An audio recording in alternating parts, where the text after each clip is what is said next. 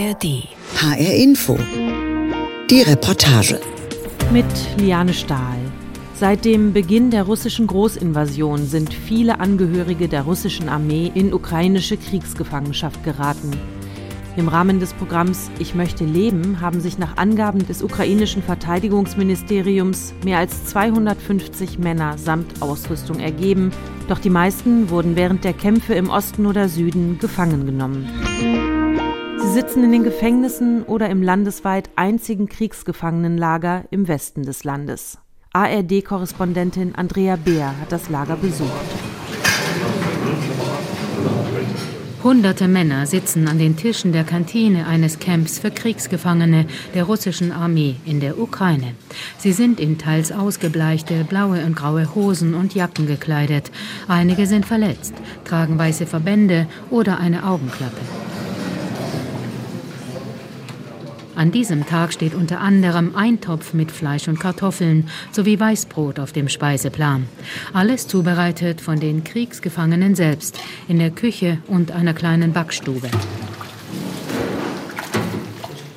Viele der Männer schauen weg, doch manche heben den Blick zu den Journalistinnen und Journalisten, die an diesem Tag dabei sein können. Sie werden begleitet von Petro Jatsenko vom sogenannten Koordinierungsstab in Kiew, in dem unter anderem Geheimdienste, Verteidigungsministerium und Armee vertreten sind. Der Koordinierungsstab ist für Fragen rund um Kriegsgefangene aus Russland zuständig. Dieser hat den Besuch für Journalistinnen und Journalisten organisiert, mit dem Ziel, die entsprechende ukrainische Perspektive vermitteln zu wollen. Es gibt nur ein zentrales Camp und bald soll ein zweites hinzukommen. Die Kriegsgefangenen stammen aus Russland und aus den russisch besetzten Gebieten der Ukraine. Wie lange sie festgehalten werden, wissen sie nicht. Und wo das ukrainische Kriegsgefangenenlager liegt, darf nicht öffentlich genannt werden.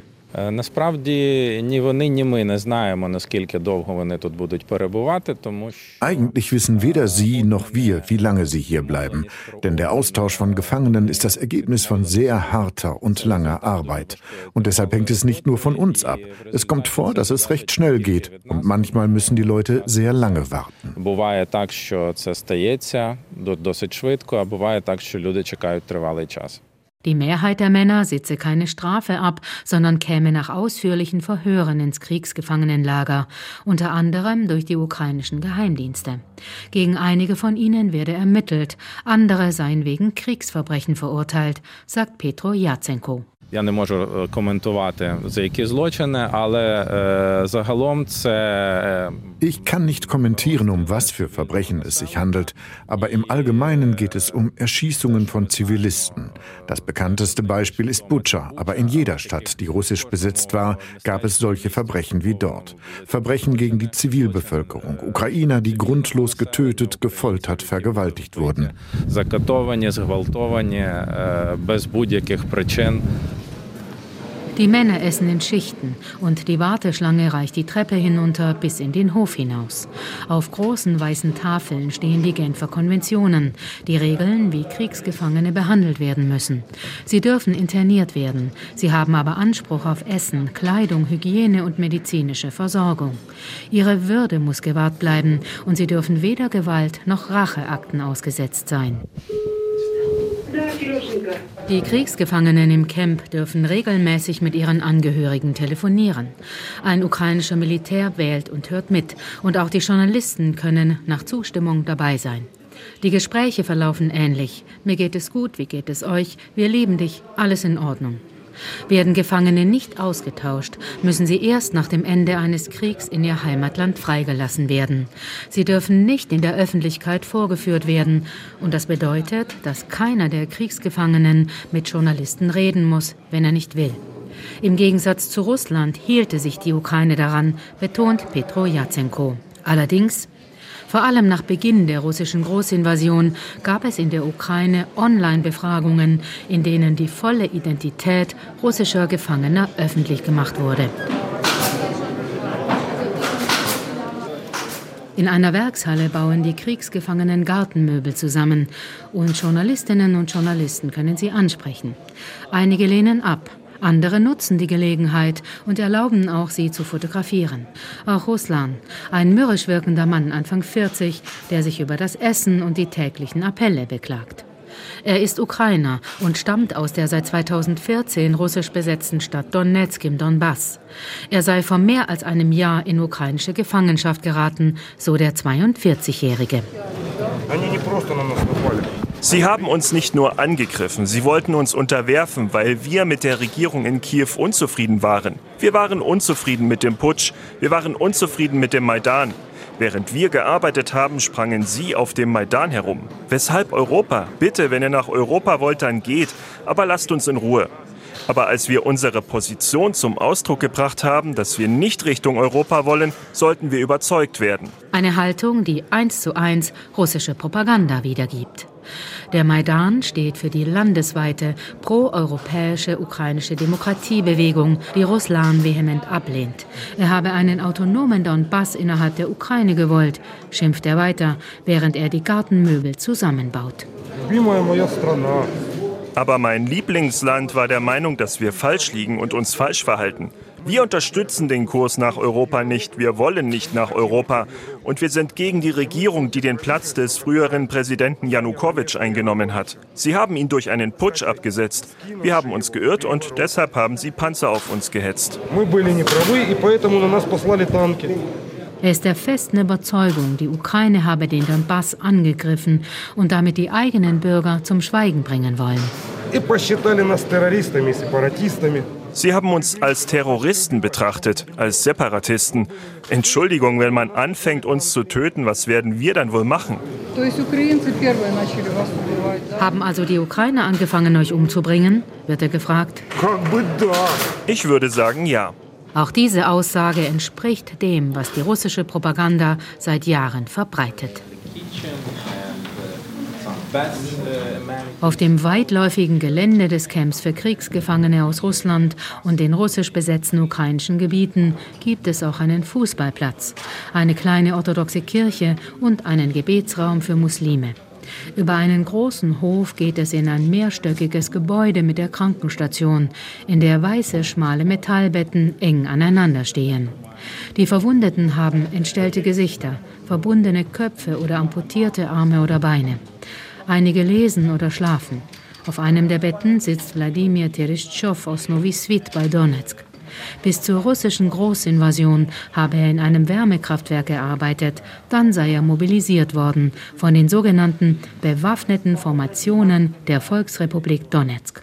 Первое время вообще не было ни приказов, am Anfang gab es überhaupt keine Befehle, keine Ziele.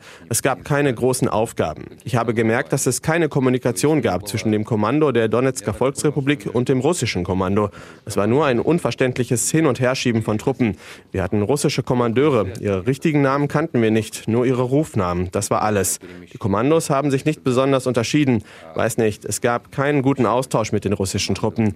Wir hatten keine Funkgeräte, keinen Kompass, keine Karte, nichts. У нас не было ни рации, ни компасов, ни карты, ничего не было.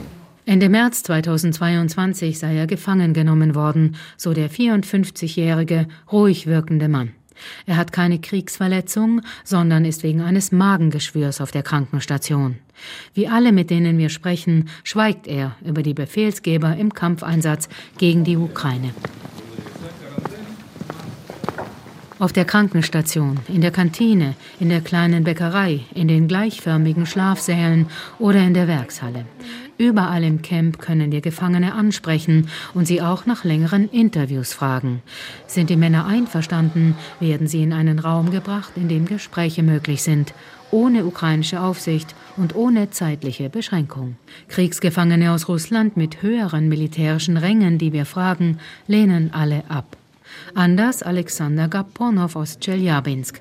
2017 wird er wegen Raubüberfalls zu zehn Jahren Gefängnis verurteilt und er meldet sich im Sommer 2023 von dort aus zur russischen Armee.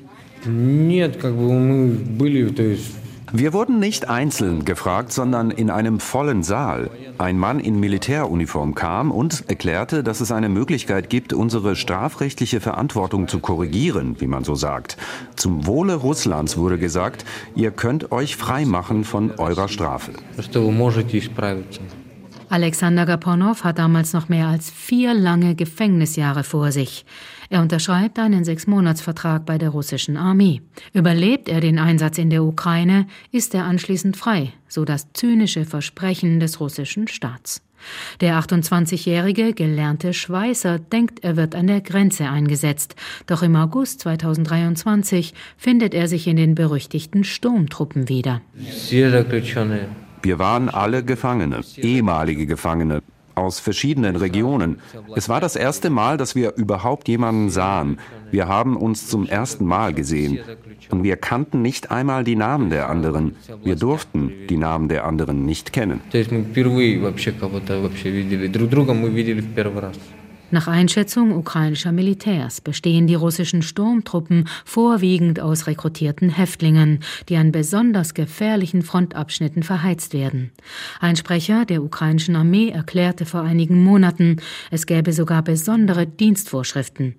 Würden Angehörige der russischen Sturmtruppen im Kampf verletzt, dürften sie nicht geborgen werden, um die anderen nicht abzulenken.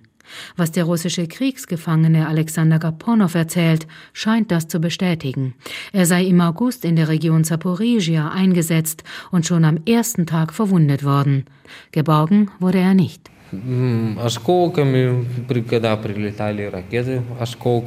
Schrapnelle. Als die Raketen kamen, hatte ich Splitter überall an meinen Beinen. Ich konnte nicht laufen, ich konnte nur kriechen, das war's. Und sie ließen mich dort, als sie evakuiert werden mussten, ließen sie mich dort. Sie sagten, die Evakuierung würde erst am Abend stattfinden. Ich sagte, nein, vielleicht überlebe ich nicht bis zum Abend. Und ich bin einfach weitergekrochen. Wo? Ich wusste es nicht. Einfach weg von all dem. Naja, so ist es passiert. Wie alle Kriegsgefangenen, mit denen wir sprechen, will auch Alexander Gaponow absolut nichts mitbekommen haben. Teils bereits gerichtsfeste Kriegsverbrechen und Verbrechen gegen die Menschlichkeit durch Angehörige der russischen Armee seien ihm nicht bekannt. Und von den Tötungen der Zivilisten im Kiewer Vorort Bucha während der russischen Besatzung habe er noch nie etwas gehört. Im Fernsehen werde viel erzählt, weicht er aus.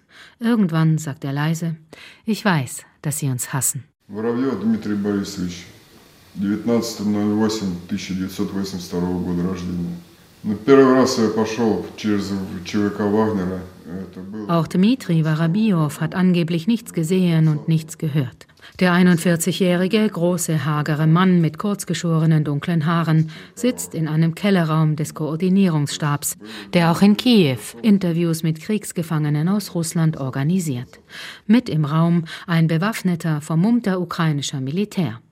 Gleich dreimal hat der Russe aus der Region Wolgograd bei den berüchtigten Wagner-Söldnern angeheuert, des Geldes wegen, wie er sagt.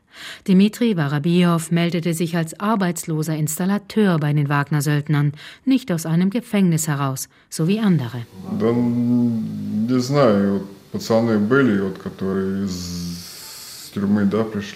Ich weiß nicht. Es gab Typen, die aus dem Gefängnis kamen. Mit denen war ich zusammen. Normale Typen. Vielleicht ist es der Krieg, der die Psyche beeinflusst. Natürlich ist der Krieg ein schwieriges Thema. Aber ich habe eigentlich niemanden gesehen, der jemanden misshandelt hat. Alles schien normal zu sein. Es gibt immer auch andere. Wie auch immer, ich habe niemanden gesehen, der misshandelt hat. Warabiev gerät im September 2023 in ukrainische Kriegsgefangenschaft. Äußerlich wirkt er ruhig und Fragen beantwortet er mit monotoner Stimme. Er sei unter anderem bei Bachmut im Donbass eingesetzt und mehrmals verwundet worden. Нет, было 25-27 человек, нас приехало, и за ich war in einer Gruppe mit 25, 27 Leuten und in eineinhalb Wochen waren fünf Leute übrig. Der Rest wurde verwundet oder getötet, einige gefangen genommen. Bachmut wurde einfach platt gemacht, ausgelöscht. Du wurdest irgendwo hingebracht und das war's. Sie haben dir gesagt, du sollst etwas Bestimmtes tun. Wenn du es nicht machen willst, dann zwingen sie dich dazu. Auf welche Weise, das sage ich nicht. Im Grunde genommen denkt wahrscheinlich mehr als die Hälfte der Leute, dass sie für die richtige Sache kämpfen und dann überdenken sie es hier wieder. Warabiow wechselt nach dem dritten Wagner-Einsatz zur regulären russischen Armee. Einen Unterschied sieht er nicht. Ehrlich gesagt gibt es keinen Unterschied. Es geht ums Töten. Wo ist da der Unterschied? Es ist das Gleiche, hier und dort.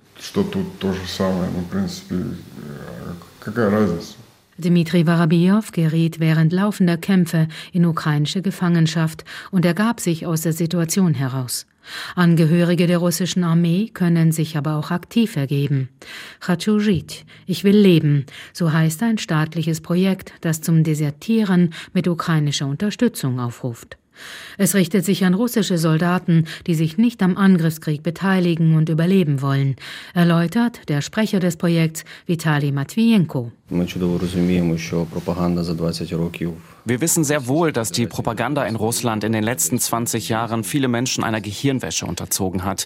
Aber es gibt Menschen, die sich des Landes, in dem sie leben, sehr wohl bewusst sind und die wissen, was das Putin-Regime angerichtet hat mit der Großinvasion in die Ukraine und dem Völkermord an der ukrainischen Bevölkerung. Diese Menschen stehen dennoch unter dem Druck des Putin-Regimes, werden zwangsmobilisiert und in die Ukraine geschickt, um dort zu sterben. Deshalb ist praktisch die einzige Chance, ihr Leben zu retten, wenn sie sich an das Projekt Ich will leben Leben wenden. Und ergeben sie sich freiwillig, ist das praktisch ihre einzige Chance. Im Kampf, bei der Vorbereitung oder auch vor einem Einsatz in der Ukraine können Angehörige der russischen Armee die ukrainische Seite kontaktieren. Auf der Internetseite sind zahlreiche Messenger-Kontakte aufgelistet. Oh, no, tut Methodik, äh, Це соціальні мережі, Telegram, Chatbot, WhatsApp, Messenger також. Wir haben viele Möglichkeiten. Das sind soziale Netzwerke, Telegram-Chatbots, WhatsApp-Messenger. Außerdem haben wir einen YouTube-Kanal, einen TikTok-Kanal und die offizielle Website von Ich will leben. Unsere Spezialisten arbeiten immer daran, dass die Online-Informationen auch in Russland ankommen.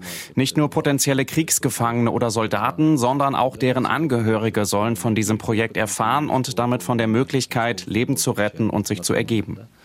Але їх родичі дізнавалися про такий проєкт, про можливість врятувати своє життя і здатися в полон.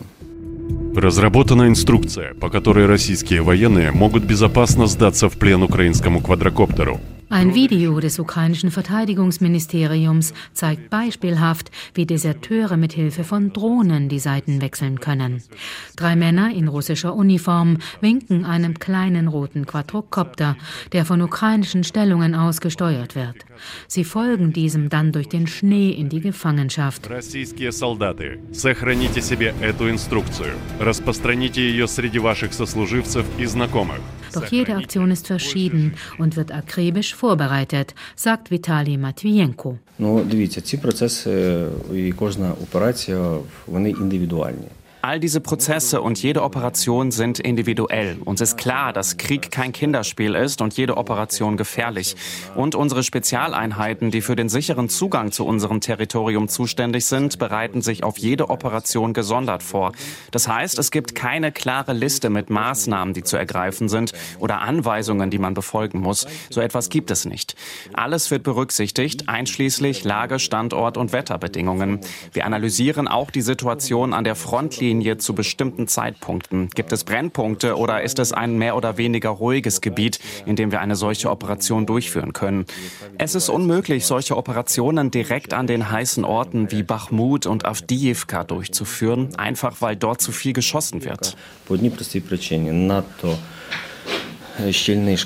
Mehrere hundert russische Soldaten hätten sich im Rahmen von Ich will leben bereits ergeben, einige mitsamt Ausrüstung, so Vitali Matvienko.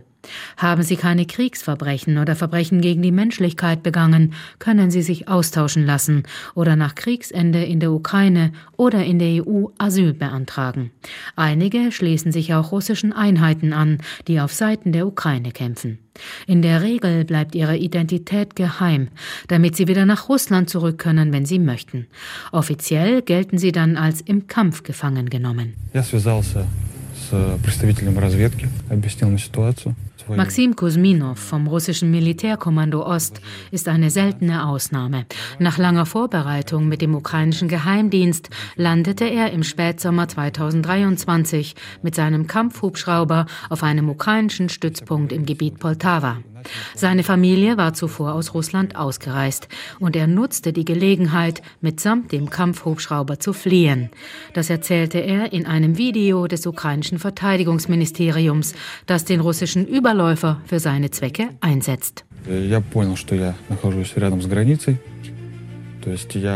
Ich war in der Nähe der Grenze, gab ihnen meinen Standort an und sagte, versuchen wir es. Dann fiel die endgültige Entscheidung und ich bin extrem niedrig unter dem Radar hinübergeflogen. Niemand wusste, wo ich bin und was ich mache. Ich habe es geschafft, wurde in Empfang genommen und sie haben mir alles weitere erklärt. Hier gibt es keine Nazis und keine Faschisten und es ist schlimm, was hier passiert, das Morden, die Tränen. Die Menschen bringen sich gegenseitig um. Hier gibt es einen Völkermord am ukrainischen Volk und am russischen. То, что сейчас происходит, это просто геноцид украинского народа. Так, как украинского, так и российского. Zwei weitere unbewaffnete Besatzungsmitglieder seien nicht in den Plan eingeweiht gewesen. Das berichtet Kuzminov gegenüber ukrainischen Medien. Sie seien in Panik verfallen, hätten fliehen wollen und seien von einer ukrainischen Spezialeinheit getötet worden, wie es in ukrainischen Medien heißt. Zurück in die Kantine des Camps für Kriegsgefangene aus Russland. Die Männer haben fertig gegessen, stehen auf und verschränken die Arme auf dem Rücken. Dann sagen sie auf Ukrainisch im Chor Danke für das Mittagessen. Alle Kriegsgefangenen aus Russland und aus den russisch besetzten Gebieten der Ukraine, mit denen das ARD-Studio Kiew persönlich gesprochen hat, wollen ausgetauscht werden. Doch seit August 2023 fand zwischen der Ukraine und Russland kein großer Austausch mehr statt, bedauert Petro Jatsenko vom Koordinierungsstab, der den Journalistenbesuch im Camp organisiert. Ми не знаємо точної причини, але ми підозрюємо, що Росія Wir kennen den genauen Grund nicht, aber wir vermuten, dass die russische Führung beschlossen hat, keinen Austausch durchzuführen, um die ukrainische Gesellschaft in diesem Herbst und Winter zu zermürben. Zudem hat jeder Kriegsgefangene aus Russland Familie, Freunde und Bekannte, und Russland versucht, diese davon zu überzeugen, dass die Ukraine nichts tut, um sie auszutauschen, um auch diese Gesellschaft damit aufzuwühlen. Мовляв, Україна нічого не робить для обмінів і розхитати суспільство. Werden Kriegsgefangene aus Russland nicht ausgetauscht, können auch ukrainische Kriegsgefangene nicht im Gegenzug zurückgeholt werden. Sie werden gefoltert, geschlagen, müssen hungern und ihre verzweifelten Angehörigen haben keinen Kontakt. Das belegen zahlreiche Berichte von Freigelassenen, den zuständigen ukrainischen Institutionen, von unabhängigen Menschenrechtsorganisationen oder den Familien ukrainischer Kriegsgefangener. Diese versammeln sich regelmäßig und fordern deren Freilassung, auch in Kiew. All das verstößt ja gegen die Genfer Konventionen, sagt Tatjana Lisyura aus Mariupol. Nachdem die russische Armee ihre heute besetzte Heimatstadt angriff, entkam sie mit ihrem Sohn in die Westukraine. Ihr Ehemann Vitali blieb und kämpfte im Asowstalwerk und geriet in russische Kriegsgefangenschaft. Seitdem hat sie nichts Direktes mehr von ihm gehört. Doch Tatjana Lisyura weiß, im September 2022 wurde ihr Mann im russisch besetzten Donetsk wegen Mordes zu 27 Jahren Freiheitsstrafe verurteilt. Der Schauprozess gegen ihn wurde in russischen Propagandakanälen übertragen. Sie zeigt ein Video, auf dem ihr Mann angeblich alles zugeben soll.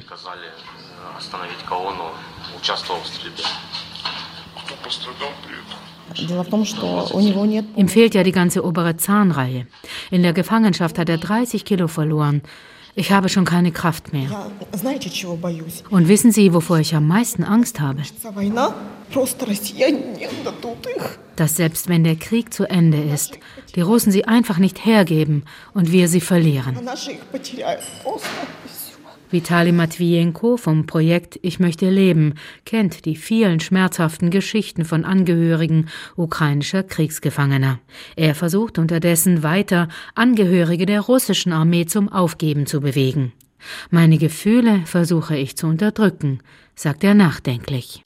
Ми чудово розуміємо, хто наш ворог. Ми чудово розуміємо, що вони абсолютно ігнорують всі норми міжнародної.